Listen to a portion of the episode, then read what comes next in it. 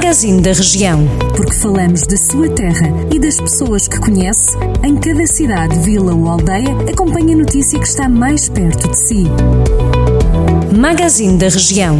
Edição de Carlos Esteves.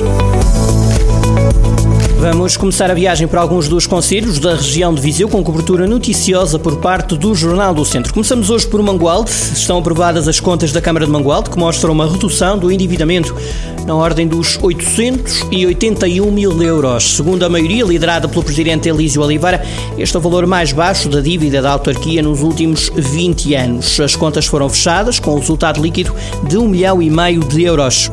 O Tribunal da Relação de Coimbra confirmou a sentença que obrigava a Câmara de Santa Combadão a pagar uma indemnização ao sobrinho neto de Salazar por causa do espólio que foi cedido à autarquia em outubro de 2020. O Tribunal de Viseu já havia condenado a Câmara, que acabou por recorrer.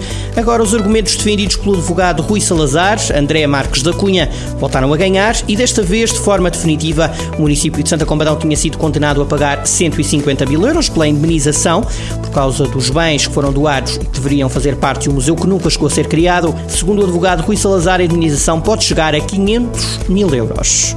A praia fluvial da Senhora da Ribeira, no Conselho de Santa Combadão, e as águas balneares da Albufeira de Vilar, em Moimenta da Beira, foram distinguidas com o galardão Qualidade de Ouro 2021, atribuído pela Associação Ambientalista Quercos. Na região centro foram reconhecidas 27 praias, das quais 13 são fluviais. Já não é a primeira vez que a praia da Senhora da Ribeira é distinguida pela Quercos, foi igualmente reconhecida em 2020. A praia da Fulgosa, em Castordeiro, também foi distinguida no ano passado.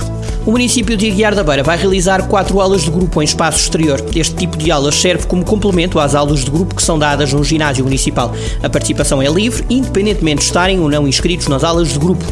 No dia 11 de junho, a aula decorre no Parque Infantil, junto ao Jardim de Infância, começa às 7 da tarde. No dia 18, uma semana mais tarde, a aula decorre no Jardim debaixo da Senhora do Castelo.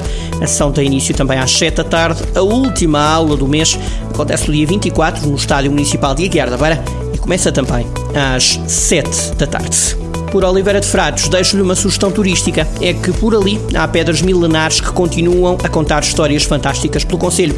Explica-se a formação da humanidade e do país. Parta nesta aventura, começando por visitar o exemplar único do Dómen de Antelas. Trata-se de um movimento nacional, tal a sua importância arqueológica, é considerado um dos mais interessantes monumentos megalíticos do país.